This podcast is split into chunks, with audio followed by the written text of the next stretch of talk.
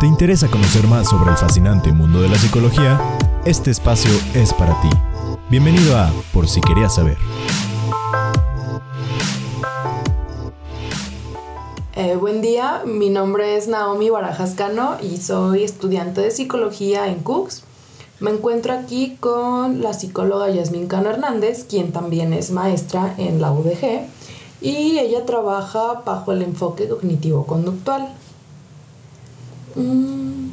Hola, hola, hola, eh, buen día. Bueno, pues solo agradecerte, Naomi, por la consideración de esta entrevista, en la cual hago con todo gusto y esperando les pueda ayudar para algo en este proceso de eh, enseñanza-aprendizaje. Entonces, a tus órdenes. Muchas gracias. Eh, con mis compañeros de equipo elaboramos unas cuantas preguntas eh, con la intención de conocer un poco más sobre este enfoque, cómo funciona y cómo es que lo aplica, si lo aplica en su vida diaria.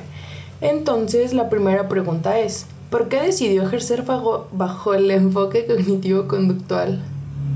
Bien, bueno, me esa pregunta me hace volver a mis años de estudiante, ¿no? Como tú, como tus compañeros, eh, porque justo creo que mucho de lo que influenció que yo me eh, orientara por este enfoque eh, tuvo que ver con lo que se comentaba para ese momento. Es decir, uh, pues de, todo se habla, ¿no? De todas las áreas especializantes y de todos los enfoques terapéuticos clínicos. Y se decían muy buenas cosas y muy buenos comentarios del enfoque cognitivo-conductual, eh, que si bien años atrás eh, se había criticado cuando únicamente era conductual, eh, pues con esta adhesión de los aspectos cognitivos se robusteció y empezó a ofrecer posibilidades y opciones más útiles ¿no? para las personas. Mm, y creo que el que escuchara comentarios muy positivos respecto al enfoque, además de los comentarios negativos respecto a otros enfoques, me influenció bastante. Y digamos que gran parte de la generación eh, se, se optó, ¿no? se orientó hacia este enfoque nos habían comentado también durante este proceso que años atrás, eh, digo, creo que también esto tiene un poco como de tintes generacionales, ¿no? Y, así como se van moviendo los paradigmas, pues también se van moviendo nuestras elecciones. Entonces sabía que generaciones atrás pues habían elegido la mayoría el psicoanálisis porque el enfoque psicoanalítico pues también tuvo su boom, ¿no? Entonces creo que tiene que ver con distintas cosas, eh, digamos, el, eh, la, actualidad de la que se hablaba sobre el enfoque, ¿no? como la vigencia, lo oportuno que era, eh, lo efectivo en su uso y también de alguna manera eh, los profesores y profesoras que estaban al frente, ¿no? que también tenían fama de muy buenos terapeutas y acompañantes. Entonces todos esos factores fueron los que influenciaron. también leí un libro de Ellis, eh, que también creo que de alguna manera abonó a que me decidiera por, por este enfoque. Y bueno, creo que esas son las razones. Desde su punto de vista, ¿cree que la psicología carece de campo laboral actualmente? Ah, creo que, bueno, es importante mencionar que el campo laboral está de manera general muy precarizado, ¿no? Eh, y que bueno, no nos eh, salvamos, digámoslo así, quienes elegimos formarnos como psicólogas, ¿no? Como psicólogos. Y eh, creo que mm, hay campo, sin embargo, también hay una cantidad de egresados considerable. Y esto de alguna manera, al, al, haber una oferta ¿no? considerable de psicólogas, de psicólogos, pues también eh, eh, creo que los espacios que se van ofreciendo se cubren con cierta rapidez.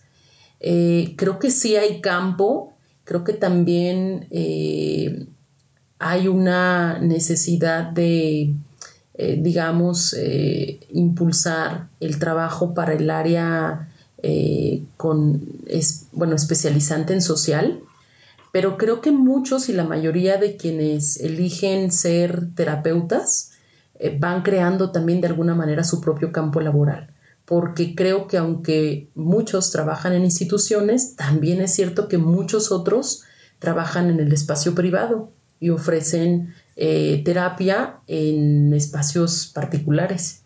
Y también está quien, eh, que creo que también con esta precarización de la que te hablo, ¿no? Y factores sociales y económicos, pues también está la búsqueda de estar laborando en dos espacios al mismo tiempo. No sé, por ejemplo, eh, soy cercana a muchas compañeras que trabajamos tanto en el ámbito docente o en alguna institución, en un área de psicología, como eh, siendo también acompañantes terapéuticas. Entonces, bueno, pues hay, pero no es tan sencillo ni está dado, creo. Eh, opto más por pensar que aun cuando hay campo laboral, eh, no es suficiente y tenemos que estar creando y recreando los espacios laborales. Según su criterio, ¿es recomendable asistir con frecuencia a algún psicólogo? Bueno, pues desde mi experiencia personal te diría que las experiencias que he tenido yo y los acercamientos a un proceso terapéutico en su mayoría han sido positivos y han sido necesarios, ¿no? Y también me han dado perspectiva sobre eh, cómo se siente ¿no? desde ese espacio él o la paciente y, o, la, persona que acompañamos.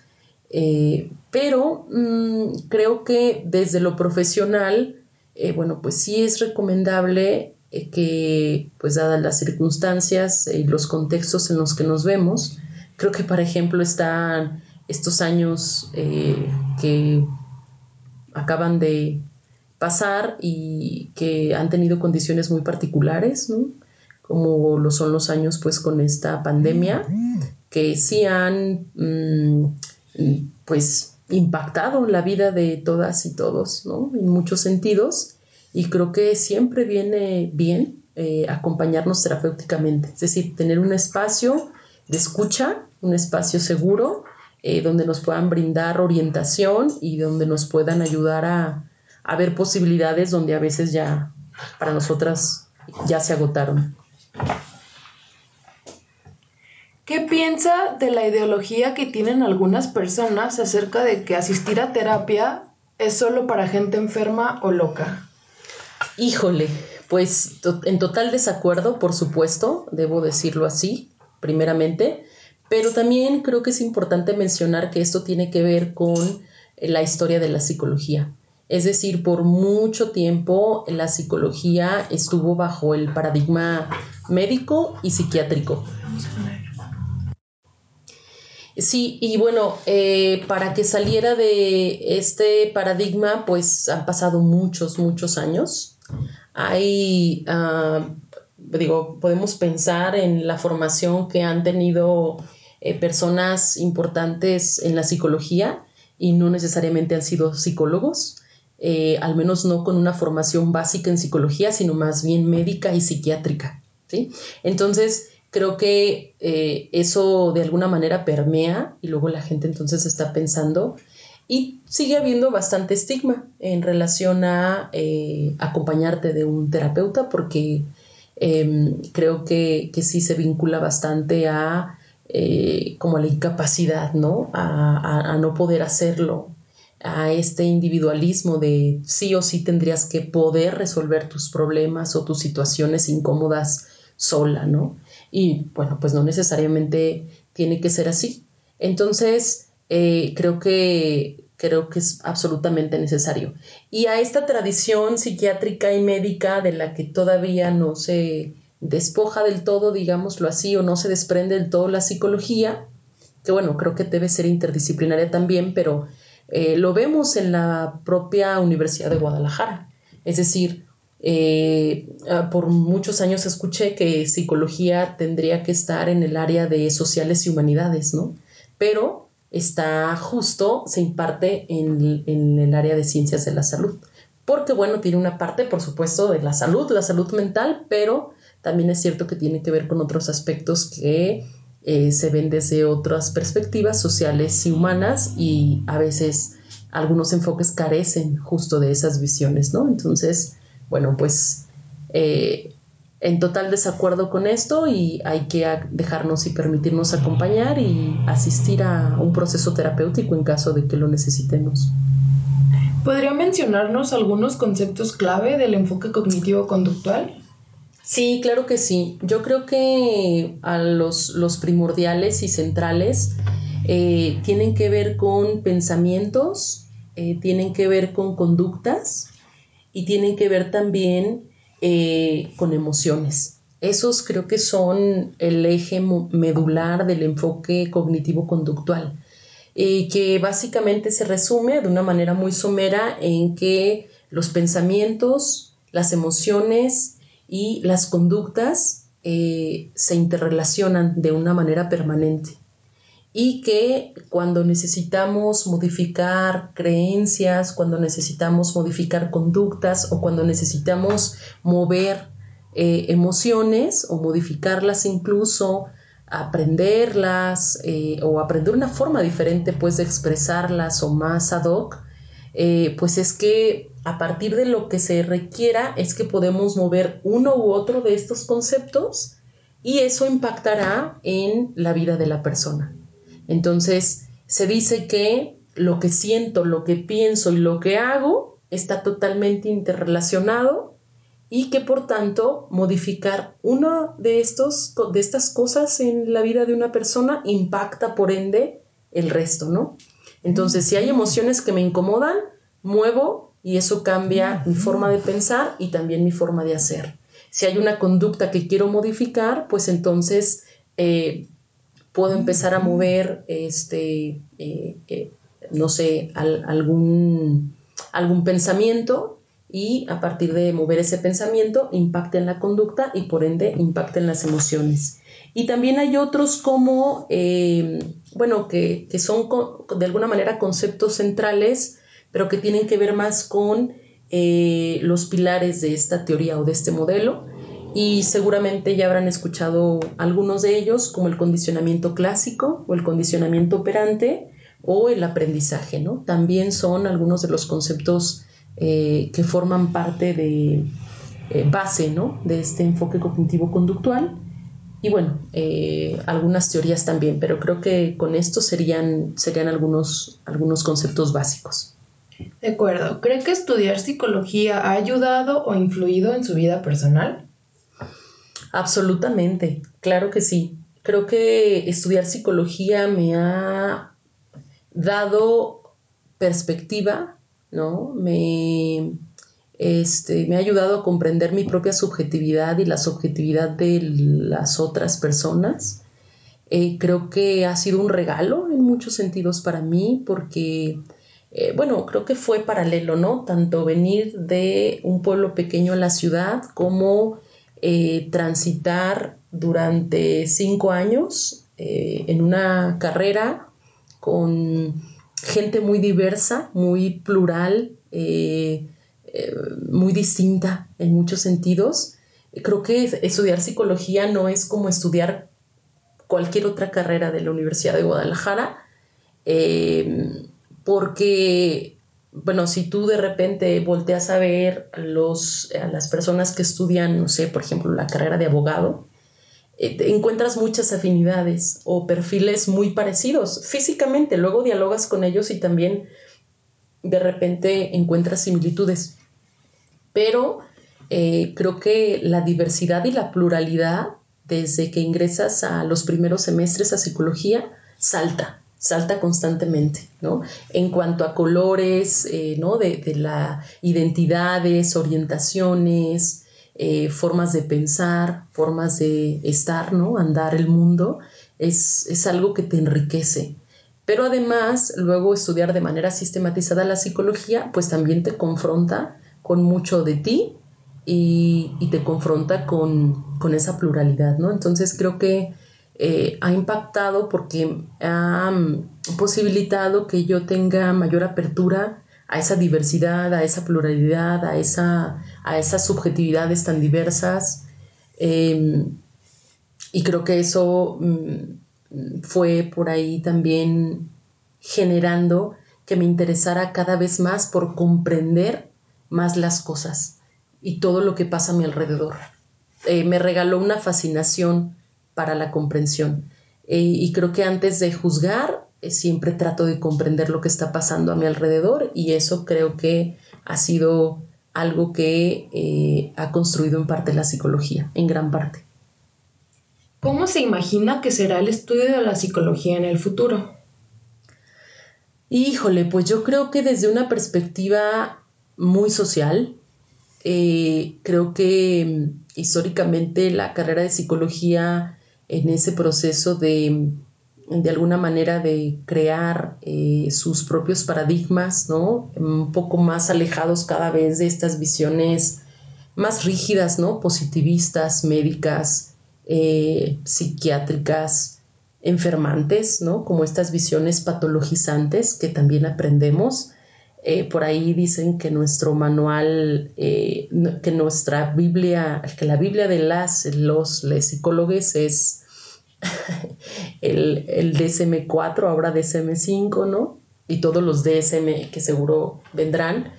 Em, y yo creo que sí necesitamos apostar por una psicología eh, que sea menos patologizante donde pues no exista como tal una Biblia, ¿no? No exista un DSM no sé qué, el, número en el que vayamos, y si existe, tomarlo con las reservas pertinentes, porque realmente eh, ya nos enferma bastante este sistema en muchos sentidos, como para además tener una guía orientativa que de manera permanente enferma y patologiza eh, las conductas de la gente. Creo que, creo que sí pienso que una psicología del futuro tendría que pensar y ser sensible a muchos aspectos estructurales, sociales, políticos, económicos, ambientales. Tendría que ser sensible a todas estas cuestiones. Eh, ya por ahí tendrán una materia en los próximos semestres, ya hacia el final de su carrera, de temas actuales, eh, que creo que es una, mm, una muy buena materia en cada una de las áreas especializantes eh, que sí ofrece, bien si el profe, la profe que, la, la, coordina, permite, se pueden hacer análisis bastante buenos de muchas situaciones de actualidad y esa es la psicología en la que yo pienso, una psicología eh, más sensible, una psicología más comunitaria y no una psicología individualista, no una psicología que abone a eso. ¿no? creo que me la imagino así. Suena algo muy bonito. Vamos apostándole entonces y creándola, construyéndola. Poco a poco. ¿Considera que es importante impartir terapia bajo este enfoque? Y si es así, ¿por qué? Creo que sí, creo que es un enfoque que tiene buenos resultados. Eh, yo lo veo con mis compañeras eh, que lo utilizan, ¿no? Ah, son, son diversos enfoques, pero con las que tienen este enfoque cognitivo-conductual, eh, particularmente para los niños, ¿no? Las infancias, este enfoque es muy genial y ofrece muchas técnicas y estrategias para modificar conductas en los niños como se utiliza precisamente, se utilizan estos principios de del condicionamiento operante y respondiente, creo que eso ayuda mucho a los niños a través de refuerzos, ¿no? Eh, a, pues eso, entusiasmarse por em, querer eh, tener esa conducta que papá y mamá refuerzan, ¿no?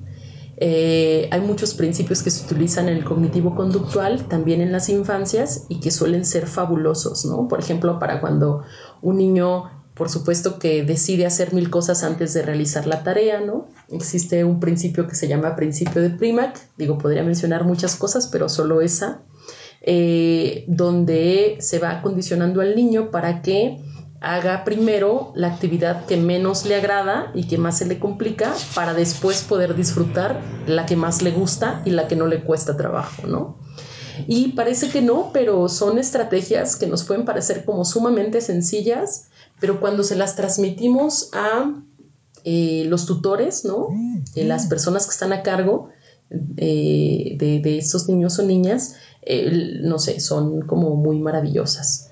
Y bueno, eh, creo que hay, hay, muchas, muchas técnicas, creo que son funcionales y en mi experiencia eh, creo que es un enfoque que siempre pensé eh, como orientado hacia las infancias, pero es importante que sepan que trabajar con infancias significa trabajar con personas adultas.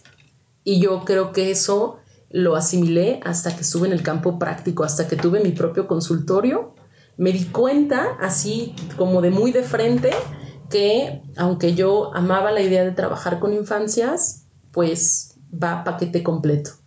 Terminas, por supuesto, que también dialogando con los padres, ¿no? negociando con ellos algunas cuestiones, eh, enseñándoles algunas técnicas, escuchando también el tipo de situaciones que, están pasando y que impactan directamente a esta infancia que tienes ahí eh, o, que estás acompañando. Entonces, creo que funciona para ambos eh, y creo que, puede ser que puede ser bastante útil en muchos sentidos. Entonces sí, sí lo recomiendo y también sin, no, no es la idea, ¿no? Como siempre ostentar que es el único y que es el mejor.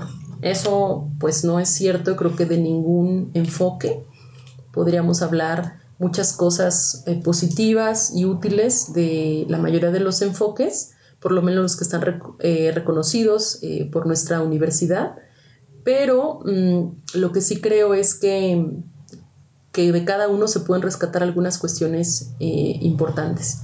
Y que también no está de más pensar en actualizarnos y también en aprender de técnicas y de estrategias e incluso algo otros conceptos o fundamentos de, este, de los otros enfoques, ¿no? ¿Qué es lo que más le ha gustado de su campo de trabajo? Pues creo que sobre todo trabajar con personas es algo que me gusta mucho Siempre he disfrutado escuchar, eh, siempre he disfrutado comprender, analizar situaciones y encontrarme con, eh, pues con personas diversas. Eh, creo que también y creo que también la colaboración y el trabajar de manera grupal ha sido algo que ha venido bastante bien. Eh, aprender de otras compañeras. Eh, bueno, de repente hemos elaborado algunos em, eh, documentos ¿no? que compartimos, algunos casos. Y también hemos realizado algunas reuniones más o menos sistemáticas a través de las cuales hacemos revisiones de casos. Entonces lo que hacemos es, entre unas y otras, nos compartimos el caso que estamos llevando, la, eh, la situación o características de los procesos que estamos acompañando y eh, pues siempre se aprende bastante, ¿no? De esa diversidad, porque lo que es real es que tú no lo ves todo, ni llega este, todo lo que puedes em, atender, ¿no? A, tu consultorio o a la institución para la que sirves, entonces, o para la que estás trabajando, mm, pero el, comprender otras perspectivas de otras compañeras, eh, creo que ha sido ha sido bastante bueno. Entonces, que sea una práctica colaborativa, creo que sobre todo eso. ¿Qué técnicas utiliza para recolectar información en su área de trabajo?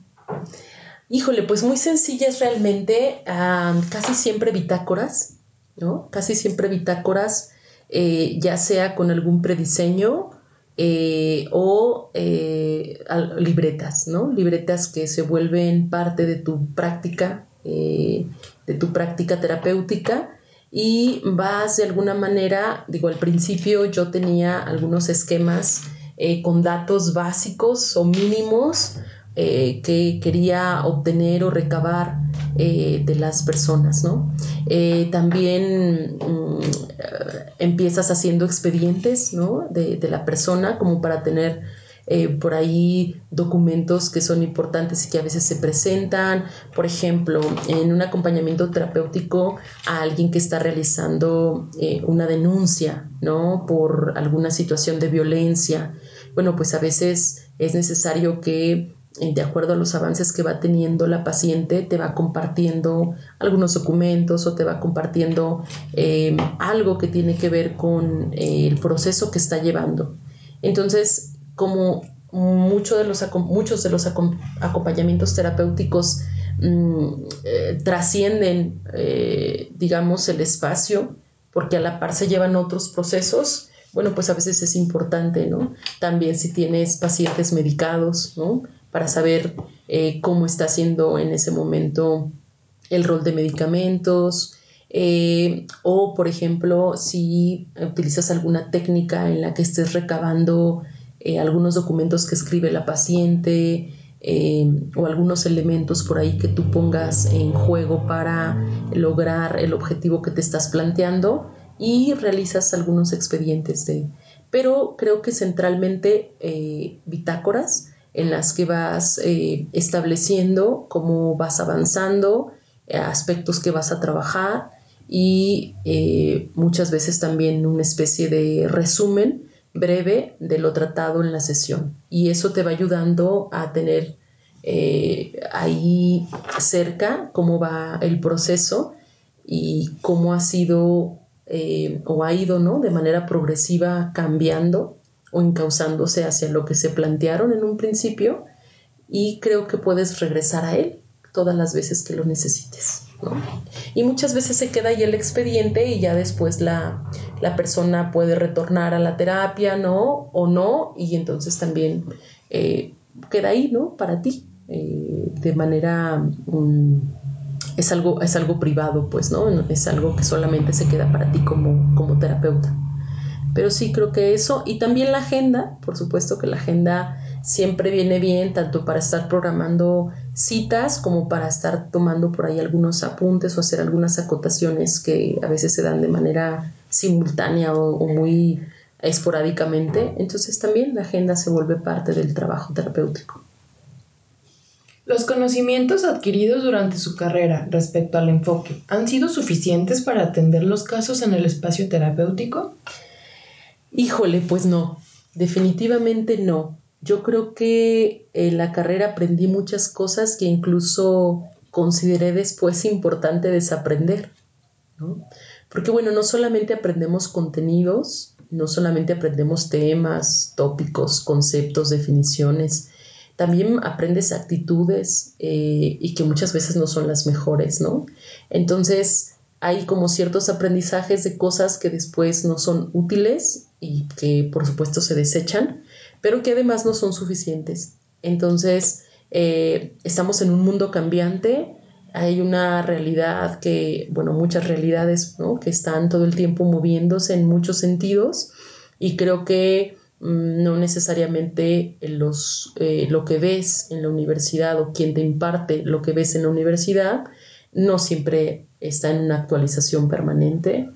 Eh, y creo que sí estamos obligadas, ¿no? como, como terapeutas, estamos obligadas de manera permanente a actualizarnos, pero también a ser críticos, porque no todo lo que se te ofrece en ese proceso eh, educativo eh, pues hay que darlo por hecho, ¿no? O hay que dejarlo para siempre.